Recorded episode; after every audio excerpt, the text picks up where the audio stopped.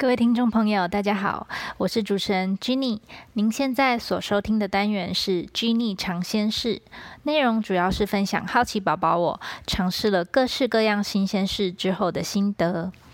这个单元录制的当下是二零二一年的十二月，现在台湾已经进入了冬天，高山上甚至下起雪来了。今天 Jenny 尝鲜室想分享的内容就是学滑雪。不知道听众朋友们有没有看过下雪的景象呢？你们还记得自己第一次看到雪是在什么样的机会下？当时的反应又是如何呢？从小生长在亚热带台湾的我，其实到现在都还没有看过影视或文学作品里面说的雪花纷飞的唯美场景呢。不过，在二零一九年的十二月，我刚好有机会去一趟日本。行程的最后，我有五天的自由活动时间。当时天真的我想到，我看雪的机会终于来了，于是兴冲冲的开始规划学滑雪的行程。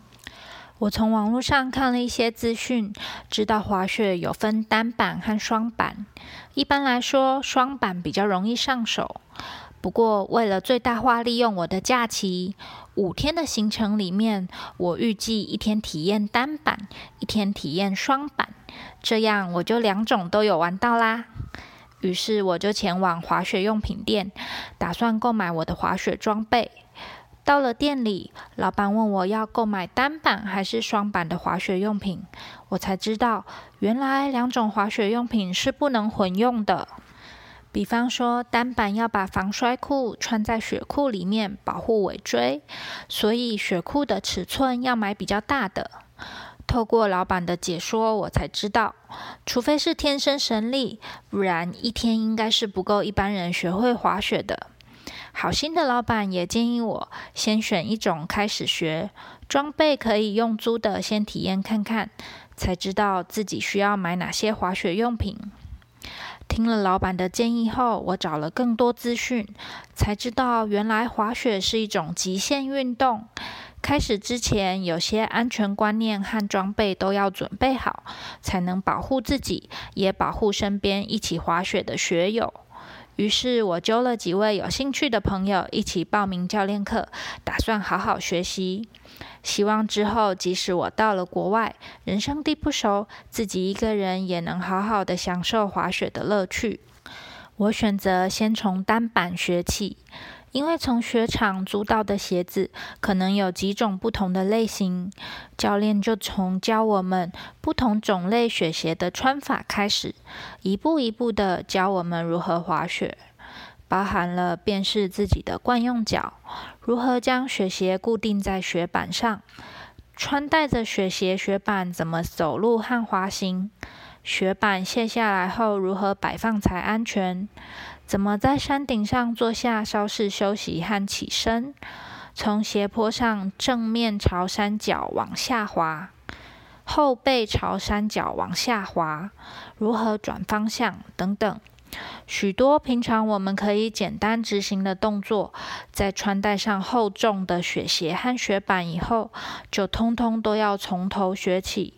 我也发现滑雪其实是很需要体力的，所以平常就要多锻炼自己的核心肌群和平衡，这样滑雪时才有办法可以操控雪板，滑雪完也比较不容易酸痛。在教练手把手的带领之下，虽然我学习的过程中跌倒了很多次，但都没有受伤。我原先预计出国前上三次教练课，之后到国外就要自立自强啦。没想到在第三次上课的时候，我还是常常摔倒。因为担心自己不会日文，到时候在雪场会连和人沟通、寻求帮助的能力都没有，于是，在伙伴们时间也许可的情况下，我们在我出国的前一个周末又临时再多报了一堂教练课。行前再多报了一次佛脚，我在这次的课程中练习的状况就好很多，起码可以更好的操控雪板，不会再一直摔倒，摔到连自己行动的能力都没有。另外，我也真的没有其他时间可以再恶补了，所以不管学的怎么样，都要上场啦。在搜集资料、准备出国的过程中，我才发现，十二月的东京不一定会下雪。如果没下雪的话，我的滑雪行程该怎么办呢？还好，后来我找到了青井泽滑雪场，他们有人工造雪机，常常十一月就先开幕了。而且，就算到时候我觉得滑雪不好玩，附近还有 Outlet 和其他景点，于是我的行程就这么定下来啦。终于到了我期待已久的滑雪行程。虽然在台湾已经上过几堂教练课，但考量到去青井泽雪场滑雪时，要先坐缆车到山坡上再滑下来。但在台湾我还没有带着雪具上下缆车的经验，所以还是找了一位台湾教练来教我。在我们开始滑雪前，我赶紧请同学帮我拍下几张穿戴好雪具的帅气照片，因为待会儿很可能就要摔得四脚朝天了。教练先了解大家的滑雪经验，说明安全事项，就开始循序渐进的教我们。在教练的指导之下，我成功的坐上了缆车。不过到了山坡上要下车时，我抓不准手脚和身体动作之间的协调性和时间点，就摔倒了。还好教练也有教，如果摔倒了要怎么应变才不会受伤。爬起来后，我们先待在山坡上就定位，由教练教我们轮流往下滑。在等待的时间，我从山坡上往下看。